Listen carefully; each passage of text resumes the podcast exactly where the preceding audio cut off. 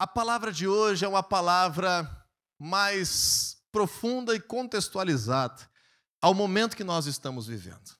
Nós vamos falar hoje sobre o relativismo cristão. Nós vamos falar hoje sobre uma tendência que está acontecendo na nossa sociedade de que todas as coisas são vistas de forma relativizada, são vistas de forma não estabelecida, estruturada e concreta, mas quase que a resposta padrão para qualquer pergunta, para qualquer pessoa no tempo que estamos vivendo é depende. Depende da situação, depende do ponto de vista, depende. Tu não está no meu lugar para saber. Quem é você para estar me julgando? Não vale a pena discutir, afinal, cada um tem a sua verdade. Não, isso é o que tu acredita. Não, eu tenho que respeitar aquilo que você está pensando. O nosso tempo está encharcado desses pensamentos relativistas, de que as coisas não são mais fixas, as coisas não são mais estruturadas. E esse tempo tem sido chamado pelos estudiosos de sociologia, da história da humanidade, como um tempo chamado de pós-modernidade. A pós-modernidade está estabelecida na nossa realidade, na nossa cultura, no nosso mundo, nesse segundo momento que estamos vivendo de milênio, de virada de milênio. Quantos de nós estávamos já vivos, maduros, adultos nos anos 2000 e tinha toda aquela tensão da virada do milênio? E agora parece que os tempos têm cada vez mais mudado. O mundo tem se globalizado, as informações têm estado cada vez mais acessíveis. A internet tem feito com que você possa conhecer e estar em qualquer lugar do mundo de forma virtual. Nessa pandemia, os aplicativos de chamadas de vídeo, de chamadas de áudio, têm feito com que você e eu possamos estar em qualquer lugar e falar com qualquer pessoa e mais, praticamente sem custo nenhum. A vida tem mudado, nós temos tido na palma da nossa mão conhecimento praticamente infinito de qualquer coisa que possamos saber da plataforma Google e tantas outras plataformas de busca na internet, aplicativos Basta digitar algo e nós temos acesso a muitas coisas. Agora, a grande questão é aquela pergunta que Pilatos fez para Jesus. Jesus disse: Eu vim e eu vim trazer a verdade, e aqueles que são da verdade vão me escutar. E Pôncio Pilatos perguntou a Jesus, dois mil anos atrás, mas o que é a verdade? O que é a verdade? E essa é a grande pergunta dessa manhã. O que é a verdade da tua vida? Quem é Deus na tua vida? O que significa ser cristão na tua realidade? O que significa portar uma Bíblia? O que significa você ser batizado? O que significa você estar buscando a Deus num domingo pela manhã? No nosso tempo, a resposta tem sido depende. Cada pessoa tem uma intenção, cada pessoa tem um momento, cada pessoa tem uma situação e temos interpretado o que significa ser cristão, cada um de uma forma. E por isso, muitas famílias, indivíduos têm vivido frutos muito diferentes do seu cristianismo. Têm vivido resultados muito diferentes, porque a sua busca não está sendo uma busca muitas vezes de acordo com aquilo que a palavra de Deus declara, mas influenciada por esses padrões deste mundo pós-moderno. Deixa eu te falar um pouquinho mais sobre isso. Eu sei que o assunto é um pouco mais complicado e talvez vocabulário inovador, mas nos últimos 500 anos da nossa história, nós vivemos um tempo chamado de modernidade. Diz assim comigo: modernidade. 500 anos atrás, as coisas já eram chamadas de modernas. O Brasil foi, entre aspas, descoberto, né? já existia há muito tempo, colonizado justamente 500 anos atrás. Então o Brasil não sabe o que é a Idade Média, o Brasil não sabe o que é a Idade Antiga. O Brasil já nasceu na sua colonização, naquilo que nós conhecemos como uma estrutura que nós recebemos de sociedade vinda da Europa, dos portugueses especialmente, mas tantos outros povos que contribuíram para a nossa nação estar num patamar é, de sociologia desenvolvido como é hoje, dessa forma como é hoje. A toda a história do Brasil é uma história dentro da modernidade. Então nós vivemos aí os últimos 500 anos só de história. Você imagina que estamos falando em texto bíblico de dois mil anos atrás. Estamos falando em textos bíblicos de 4 mil anos atrás, de 6 mil anos atrás. E a história aqui do nosso povo, a história registrada, a história realmente como uma sociedade organizada, ela tem só 500 anos. Então, o Brasil tem caminhado nos últimos 500 anos dentro daquilo que é chamado como modernidade. E o que é a modernidade? A modernidade foi um período da história. Preste atenção um pouco nessa introdução que você vai começar a entender o que eu estou falando. A modernidade foi um período da história em que a igreja, especialmente a igreja católica, influenciou os padrões da sociedade. Então, nós nascemos no Brasil dentro desse modelo de ser gente, de ser sociedade. E a Igreja Católica, infiltrada, assim, ou de mãos dadas com muitos governos que foram colonizadores na Europa, a igreja acabou estabelecendo os princípios, os padrões, os valores da sociedade. Porém, feito de uma forma equivocada, você bem conhece a história do nosso Brasil, muitas pessoas perderam a vida, tristemente, já na idade moderna, já nos últimos séculos, por não querer aceitar a catequização, por não querer mudar o que, que era o seu estilo de vida. Então começou a acontecer que o cristianismo não era uma religião vivida de coração pela maioria das pessoas, mas eram padrões impostos pela igreja, pelo Estado, pela lei e tudo isso. E isso fez parte da modernidade. A modernidade se desenvolveu assim e isso não, não foi de todo ruim, pelo contrário, em grande parte foi muito bom. Porém, aconteceu um grande problema na história agora recente, dos últimos 500 anos, no mundo todo, mas estou incluindo o Brasil aqui porque é a nossa história, de que muitas pessoas acabaram engolindo esses padrões, mas não os vivendo de coração. Então, por exemplo, temos um padrão na modernidade, nos tempos passados, de que o casamento é uma instituição que deve ser honrada e respeitada, um padrão que vem da igreja, um padrão bíblico, de pai, mãe e filhos morando na mesma casa.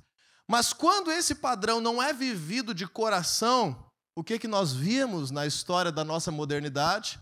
Mulheres muitas vezes infelizes dentro das suas casas, que não trocavam uma palavra com homens rudes, homens tais que se relacionavam nos bordéis, nos cabarés, que tinham uma vida promíscua de prostituição, mas diante dos olhos dos outros havia uma estrutura familiar, entende?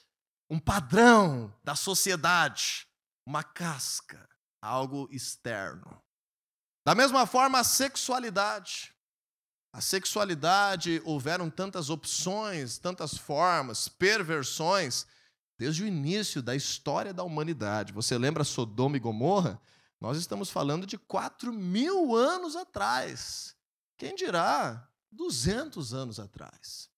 Houve uma exploração dos povos indígenas, houve uma situação escravagista, houve toda uma questão de se é, acabar ocultando formas de relacionamento diferentes daquela que seria a relação heterossexual.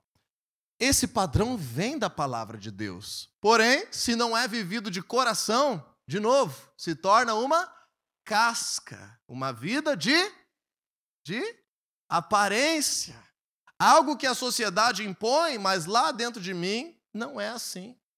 E aí nós vemos na história da modernidade toda uma exigência moral e visual de como eu deveria me portar, mas ao mesmo tempo, em secreto, eu, a pessoa que quisesse ter algum outro tipo de sexualidade teria igual, assim como 4 mil anos atrás, como 2 mil anos atrás, como 500 anos atrás.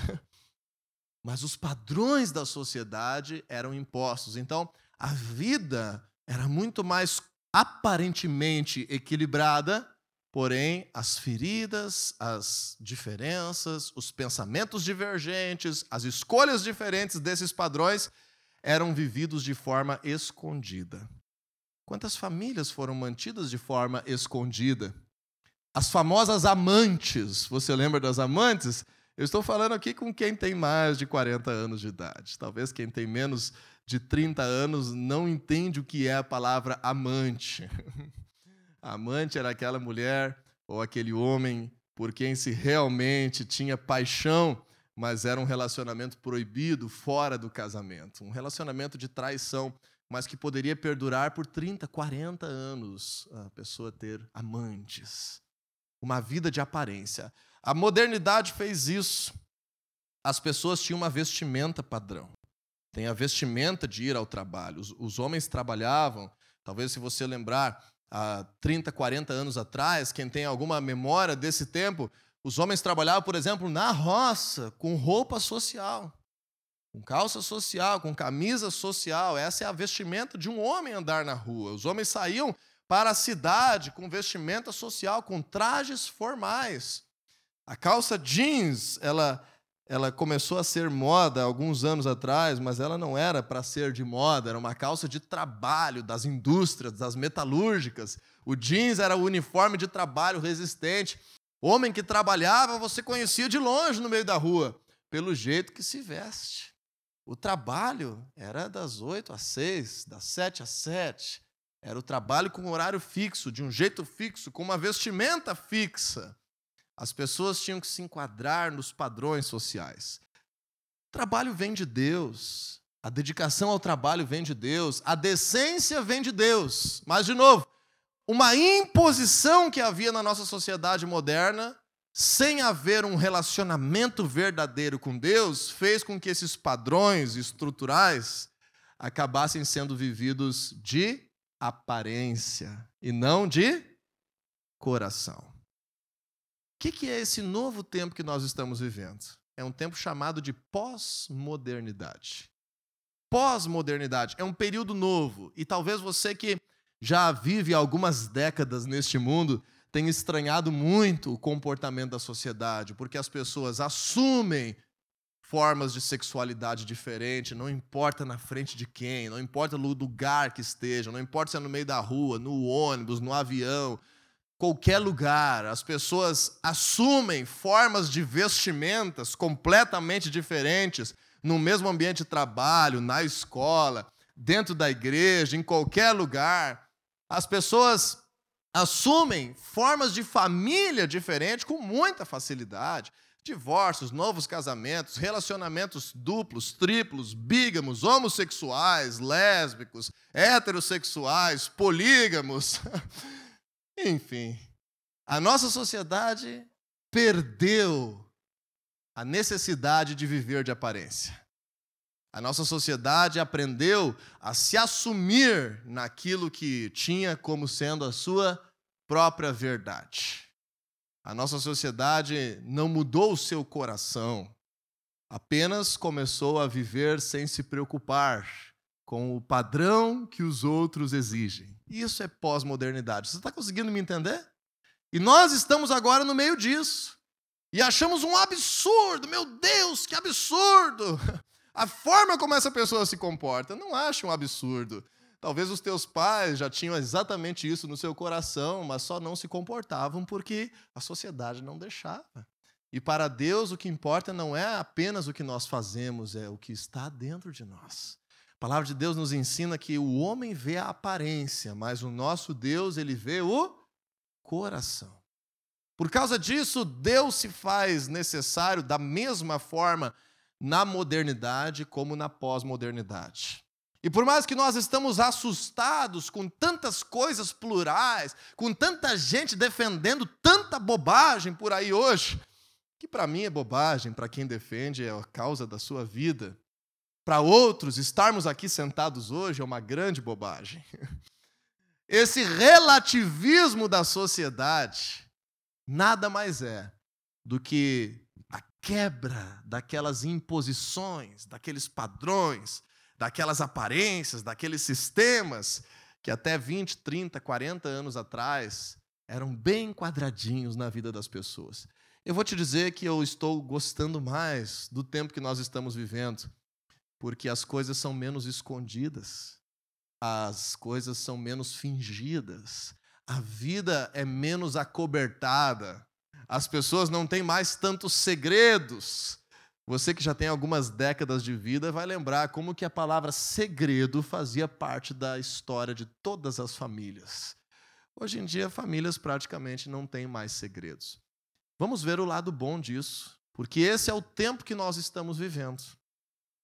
O problema é que justamente esse relativismo acabou entrando também dentro da igreja, dentro da forma de nós entendermos a Deus, dentro da forma de nós vivermos o cristianismo. O que, que você vê neste telão? Que imagem você está vendo aí? Algumas pessoas estão vendo dois rostos. Quem está vendo dois rostos? Algumas pessoas estão vendo um vaso no meio. Quem está vendo um vaso? o que é o certo? O que é a verdade? O que tem nesse telão? Dois rostos ou um vaso? Qual é a resposta? Depende. Depende de como você está olhando. Depende de como você está acreditando, depende do teu ângulo, depende do teu ponto de vista. E muitas coisas, graças a Deus, hoje em dia na nossa sociedade, dependem. Estou vestindo uma roupa colorida, por quê? Porque a exigência para estar aqui em cima do púlpito? Não, porque eu escolhi assim, porque eu gosto, porque é o que eu quis vestir. Outra pessoa está vestindo uma roupa de cor única. E o que é o certo? Depende, depende do gosto, depende da opinião depende da aparência, depende daquilo que julga importante, depende da sua cultura, da sua história. E essa pluralidade tem feito parte da nossa vida, isso é muito bom, porque o nosso Deus é um Deus criativo, é um Deus das muitas formas, é o Deus da criação, é o Deus que não repete nada, nenhuma impressão digital é repetida, nenhuma íris é repetida. É o Deus da singularidade, você precisa ter a tua identidade bem clara. O problema é que existem ainda e sempre existirão princípios norteadores das nossas escolhas que geram bênção e princípios norteadores das nossas escolhas que podem gerar maldição. Diz assim comigo: bênção ou maldição. E agora, isso depende? Não, isso não depende. Cada um de nós pode escolher o que quiser, mas a palavra de Deus vai permanecer imutável. E podemos ser cristãos que estão tomando decisões por causa desse tempo que estamos vivendo, que eu sou livre para fazer o que eu quero. Realmente é. Mas ali na frente, a colheita pode ser que não seja de bênção, pode ser que não seja de vida. Pode ser que não seja de saúde, pode ser que não seja de sucesso, pode ser que não seja de paz, de alegria, porque os princípios de Deus não são relativos. Os princípios de Deus são imutáveis. E como cristãos, nesse tempo que estamos vivendo, de tanta liberdade, de tanto acesso, de tanta informação, de tanta diversidade em tantas áreas da vida, ir à igreja não pode ser mais como era na modernidade. Como era ir na igreja na modernidade? Tu fica quieto e me obedece quando nós estiver dentro da igreja. Vamos botar a nossa roupa de domingo. Tu não me retruca, cara de feliz em todo mundo e vamos lá para a igreja. De novo, uma religião de coração ou de aparência? de aparência. E se continuarmos vivendo assim na pós-modernidade, adianta estarmos sentados aqui nesse lugar? Ninguém dá bola mais para aparência. Ninguém está nem aí se tu vai para a igreja ou não vai. Teu chefe não se importa se tu é uma pessoa religiosa ou não, se tu é budista, hinduísta, ateu, cristão. O mundo mudou. Então o que importa é aquilo que realmente nos constrói no nosso coração, nos nossos, nas nossas convicções, nos nossos alicerces. Por isso tem um versículo que nós vamos ler. Tiago, capítulo 2, versículo 18 e 19. Você está entendendo o que eu estou dizendo até aqui? Agora nós vamos começar a pregar a palavra. Mostre-me sua fé sem obras, parte B do versículo 18. E eu lhe mostrarei a minha fé pelas obras. No mundo relativo e pós-moderno, tem gente que acredita que, que uma árvore no meio da rua é o seu Deus. No mundo pós-moderno, tem gente que tem mais fé no youtuber do que na palavra de Deus. Cada pessoa pode acreditar no que quiser, pode inventar o misticismo que quiser, pode ter o Deus que quiser. Mas a palavra de Deus permanece imutável. Me mostra a tua fé sem obras. Como que tu faz? Como que tu faz para me mostrar a tua fé só no discurso? Como que tu faz para me mostrar que isso dá resultado na tua vida simplesmente porque é a tua escolha, porque tu é livre, porque é assim que tu acredita? Me mostra a tua fé sem obras. Tiago já enfrentava esse problema dois mil anos atrás. E ele diz assim: A minha fé eu posso te mostrar pelas minhas obras. Eu mostrarei a minha fé pelas minhas obras. A fé de um cristão, ela é demonstrada pelas suas obras. Ela é demonstrada pelo fruto da vida. Ela é demonstrada por como as coisas estão se desenrolando. Ela é demonstrada por testemunhar, olha, eu acreditei em Deus, no Deus da Bíblia, eu estou fundamentando a minha vida nesses princípios e agora isto está mudando. Tem essa obra da minha fé, tem esse novo comportamento da minha fé, tem esse novo fruto da minha fé. Fé sem obras é morta. Cristianismo de aparência já está morto fazem muitos séculos. Não viva um cristianismo de aparência, não viva um cristianismo da modernidade. Não viva o cristianismo só para a família não incomodar, só para a esposa não incomodar, porque você está vindo à igreja, só para a mãe não xingar, porque você está sentado no banco da igreja. Isso não muda a tua vida. Escolha mudar a tua vida. Escolha fazer algo que se reflita em obras concretas de bênção, em obras verdadeiras. Diz assim, versículo 19: Você crê que existe um só Deus? Muito bem. Tiago diria assim: duas palavras para você. Parabéns! Até os demônios creem que existe Deus. Grande coisa acreditar por acreditar em algo. Paulo está dizendo: a fé verdadeira é acompanhada de obras, de resultado, de frutos. Lembra que eu falei para você? Os princípios de Deus são imutáveis. Ou eles geram bênção, ou se nós não vivermos segundo eles, nós vamos colher maldição. A fé sem obras é morta. Então agora eu quero falar sobre essa fé relativa. Se você puder abrir comigo o livro de Hebreus.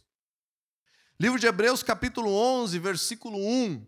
Diz assim a palavra de Deus: que a fé é a certeza daquilo que nós esperamos e a prova daquilo que nós não vemos. Mas eu gostaria de trazer aqui, talvez você tenha na tua Bíblia a versão revista e corrigida do João Ferreira de Almeida, uma versão um pouquinho mais antiga, mas que nesse versículo, nesse assunto que eu estou falando hoje, fala uma palavra muito interessante. Vê se tem para nós aí a versão corrigida do João Ferreira de Almeida no telão. Quando diz assim: a fé é o firme fundamento das coisas que se esperam. O que é a fé? O firme fundamento das coisas que se esperam. Então agora eu quero te falar um pouco como vencer esses problemas da pós-modernidade. Porque eu te digo que a pós-modernidade é boa, porque todas as pessoas se sentem livres, falam o que quiserem, protestam sobre o que quiserem, inventam o que quiserem, acreditam no que quiserem, votam em quem quiserem, se relacionam como quiserem, têm a sua sexualidade como quiser, se quiser andar pelado na rua, vai fazer. É a liberdade da humanidade. Mas essa liberdade tem problema. O problema de estar vazio o problema de não levar a lugar nenhum. O problema de lá dentro continuar doendo. O problema de agora o contrário acontecer. Antes tinha uma aparência que não deixava eu mostrar quem eu era. Agora eu mostro toda uma aparência só para não deixar ninguém ver que eu estou morrendo por dentro. Que eu estou triste, que eu estou vazio, que eu estou no vácuo, que eu estou sem uma razão de viver. Esse é o problema da nossa geração. Esse é o problema da pós-modernidade. Eu finjo ser tantas coisas, mas na verdade eu não sei nem quem eu sou. Não sei para onde vou. Eu quero viver o agora e o agora nunca está bom. Deixa eu te dizer, relativismo cristão não pode ser vivido. A fé não é algo abstrato. A fé precisa ser o nosso firme fundamento. E o que é um fundamento? É uma coisa que você apoia a construção. O fundamento é a base. O fundamento é o alicerce. O fundamento é aquilo que te dá um suporte.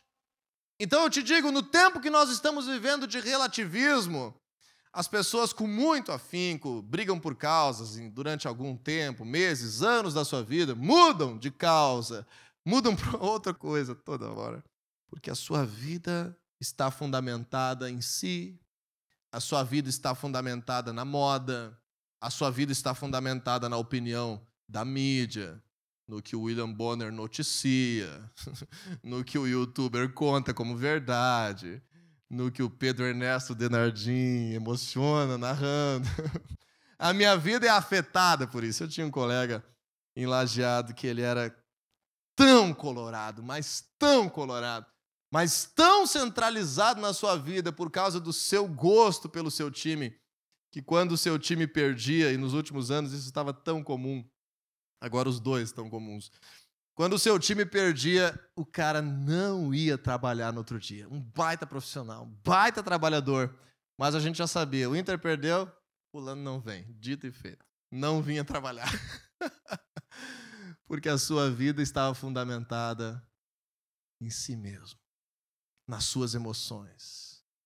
E da mesma forma, estamos vivendo gerações de jovens depressivos, de adolescentes sem razão de viver, de jovens casais que se matam, se divorciam, se esfaqueiam, se traem. A sua vida é fundamentada em nada. A palavra de Deus está dizendo: a fé precisa ser o nosso firme fundamento.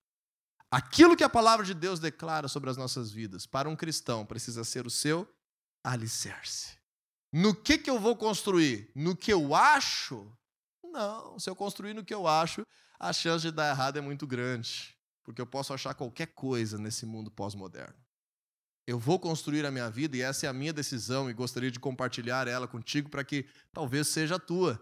Eu vou construir a minha vida naquilo que a palavra de Deus declara, naquilo que eu conheço sobre o meu Deus, naquilo que a minha fé estabelece. A minha fé não é algo que está só no domingo à noite. A minha fé precisa estar dando alicerce para que eu construa a minha vida. Porque um Deus que se mostra fiel em toda a história da humanidade não vai mudar no ano 2021. E não vai mudar. Você pode construir a tua vida alicerçada na tua fé. E aí, como que nós vamos construir nossa vida alicerçada na nossa fé? Leia comigo Hebreus capítulo 12 agora. Vai uma página para frente ou um, uma rolada de celular para cima. Hebreus capítulo 12, versículo 2. Diz assim a palavra de Deus: Tendo os olhos fitos em Jesus, autor e consumador da nossa fé. Então, agora, muito bem, eu creio em Deus, o Deus da Bíblia. Se você crê em Deus, o Deus da Bíblia, e quer que a fé seja o fundamento da tua vida, Vamos agora dar um passo adiante. Quem é o autor, o originador, o consumador? Quem é a fonte, a pessoa que você pode se agarrar, se relacionar e confiar para que essa fé seja verdadeira e palpável na tua vida? Como é o nome dessa pessoa? Jesus. Então agora eu quero, eu sou um cristão. Eu não quero ser um cristão relativo, eu não quero ser um cristão abstrato. Eu não quero dizer da minha fé. Eu quero que a minha fé tenha obras, tenha bênção, tenha frutos. Então ela tem que ser o alicerce da minha vida. E esse alicerce passa pela minha convicção e o meu relacionamento, pela pessoa que origina essa fé. E essa pessoa se chama Jesus. Ele é o Salvador, Ele é o autor da minha fé. É nele que eu confio, nas Suas palavras que são infalíveis, poderosas, que se tornam promessas para a minha vida. E agora que você e eu entendemos isso, nós vamos começar a ter um monte de dúvidas. Tudo bem, eu quero crer em Jesus, eu quero fundamentar a minha vida na minha fé, mas como eu faço, Diego, para construir o meu casamento na minha fé? Eu falo assim todo dia: Deus abençoe o meu casamento em nome de Jesus, amém? E o meu casamento vai ser de fato transformado? É verdade isso somente assim? Não. Eu posso dizer, Senhor, abençoa o meu trabalho em nome de Jesus, que é o autor da, da minha fé, amém? Só eu crer nisso e dizer, não, eu estou crendo, eu estou acreditando que Deus vai fazer alguma coisa. Isso vai mudar 100% e somente o teu trabalho? Não. A nossa fé precisa ter conexão com a nossa vida. A nossa fé precisa dar caminho. Lembra que Jesus falou em João 14,6? Eu sou o caminho, eu sou a verdade, eu sou a vida. Jesus está dizendo: Eu sou o caminho, a verdade e a vida. Então a minha fé não é simplesmente eu dizer, eu tenho certeza que tudo vai dar certo, em nome de Jesus, amém. E aí você vai viver a tua vida, tudo vai dar certo? Às vezes não. Porque eu estou crendo de forma abstrata, mas na hora de eu me comportar com a minha esposa, eu estou na minha opinião ainda. Na hora de eu fazer negócio com o meu cliente, eu estou na minha opinião, do jeito que eu aprendi com o meu antigo chefe. Na hora de eu estar sendo um eleitor, eu estou na minha opinião, por causa que a minha família sempre foi desse partido. Na hora de eu estar desenvolvendo a minha sexualidade, eu estou na minha opinião, naquilo que eu vejo na malhação, na Netflix, no que é moda. Mas eu creio em Jesus. E assim a gente vê no mundo pós-moderno celebridades depravadas, celebridades que estão mergulhadas em vícios, em problemas familiares, estruturais, deturpando uma geração. E quando ganha o Oscar, diz: Muito obrigado, Jesus. Eu tenho fé em Jesus. Essa fé em Jesus não muda ninguém. Essa fé em Jesus é aquela que não tem obras. É aquela abstrata. Como que você e eu fazemos para transformar essa fé num fundamento que vai nos dizer alguma coisa? Num fundamento que vai nos dar um caminho, que vai dizer: olha, nesse mundo você pode o que você quiser, tudo é relativo nesse mundo, mas a tua fé te dá uma verdade, te dá a verdade. O Deus da Bíblia, para muita gente, tem sido uma verdade. Talvez a tua fé tenha sido ridicularizada por algumas pessoas, por causa da pluralidade que nós vivemos. Antigamente, não ser cristão é uma vergonha. Hoje em dia, cada um é o que quiser. Então, o Deus da Bíblia para outro é uma das verdades. A minha verdade é essa. O meu Deus aqui é uma vaca. Meu Deus, a vaca é sagrada para mim. Esse é o meu Deus. A tua fé no Deus da Bíblia, tudo bem, o problema é teu. Eu escolho crer nessa outra coisa aqui. Mas eu te digo: se você está sentado aqui, se você se importa em ser cristão, a verdade não é relativa. A palavra de Deus diz em Salmo 119, versículo 160: A tua palavra é a verdade. João capítulo 1 declara que o próprio Jesus é a palavra de Deus que veio ao mundo. Então, não olhe para Jesus apenas lendo as falas do Jesus humano nos evangelhos. Toda palavra de Deus é Jesus fundamentando a tua fé. E aí nós finalizamos com Romanos capítulo 10, versículo 17. Nessa palavra um pouco mais complexa, nessas ideias que eu estou te fazendo refletir sobre a vida, que às vezes pastores cristãos simplesmente ficam irados, revoltados,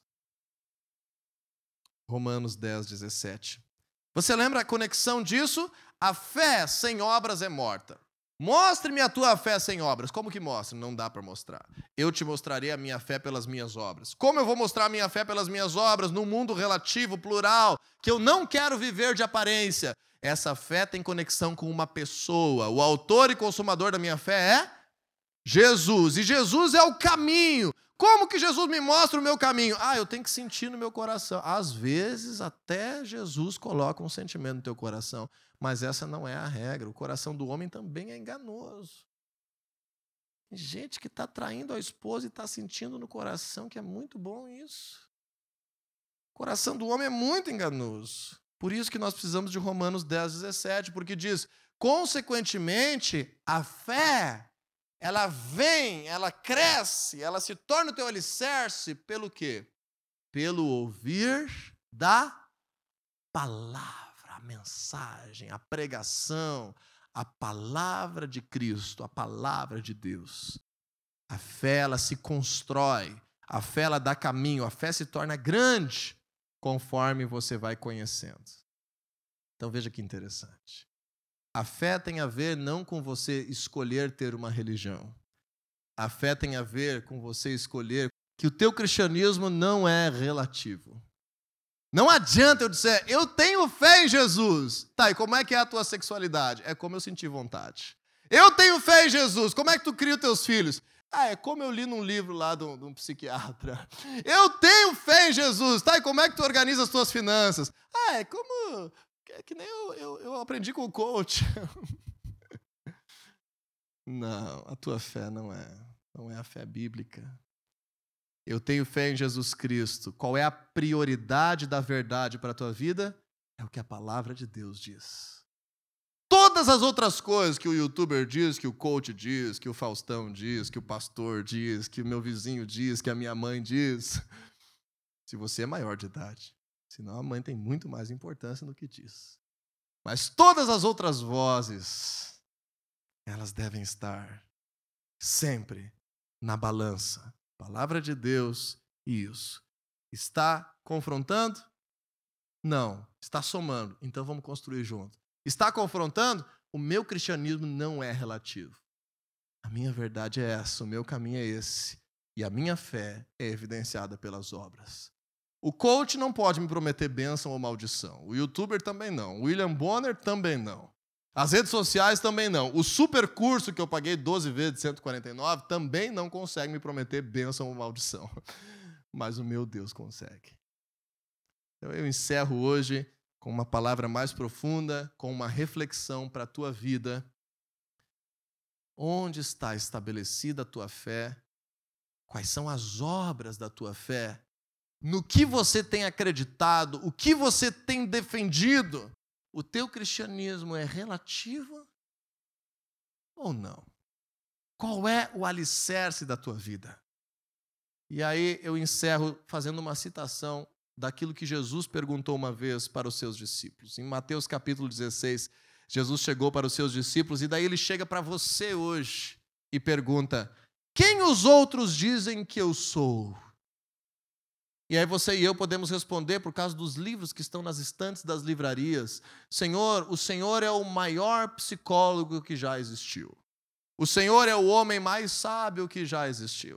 O Senhor é o maior filósofo que já existiu. Os discípulos disseram: "O Senhor é, dizem que o Senhor é Elias que veio de novo, que o Senhor é o João Batista que ressurgiu". E aí Jesus faz a pergunta agora: tudo bem, esse mundo é tão relativo, cada um pode achar o que quiser de mim, mas e para vocês? Quem vocês dizem que eu sou? E aí dá aquele silêncio. E Pedro responde. Você lembra o que Pedro responde? Senhor, tu és o Cristo, o Filho do Deus vivo. E Jesus disse: Muito bem. Com base nisso, vocês serão a minha igreja, em saber quem eu sou. Eu posso ser o que você quiser, mas se você quer ser igreja, eu tenho que ser o teu Senhor. Jesus está dizendo.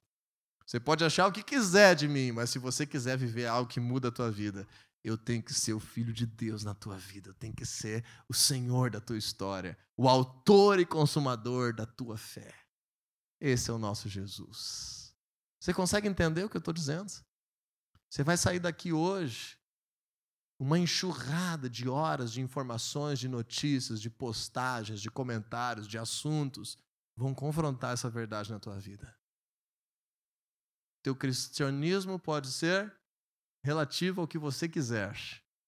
Mas se você quiser uma vida de bênção, o relativismo tem que cair por terra. E os princípios têm que ser o caminho. A fé tem que ser o alicerce. Jesus tem que ser o Senhor das nossas vidas.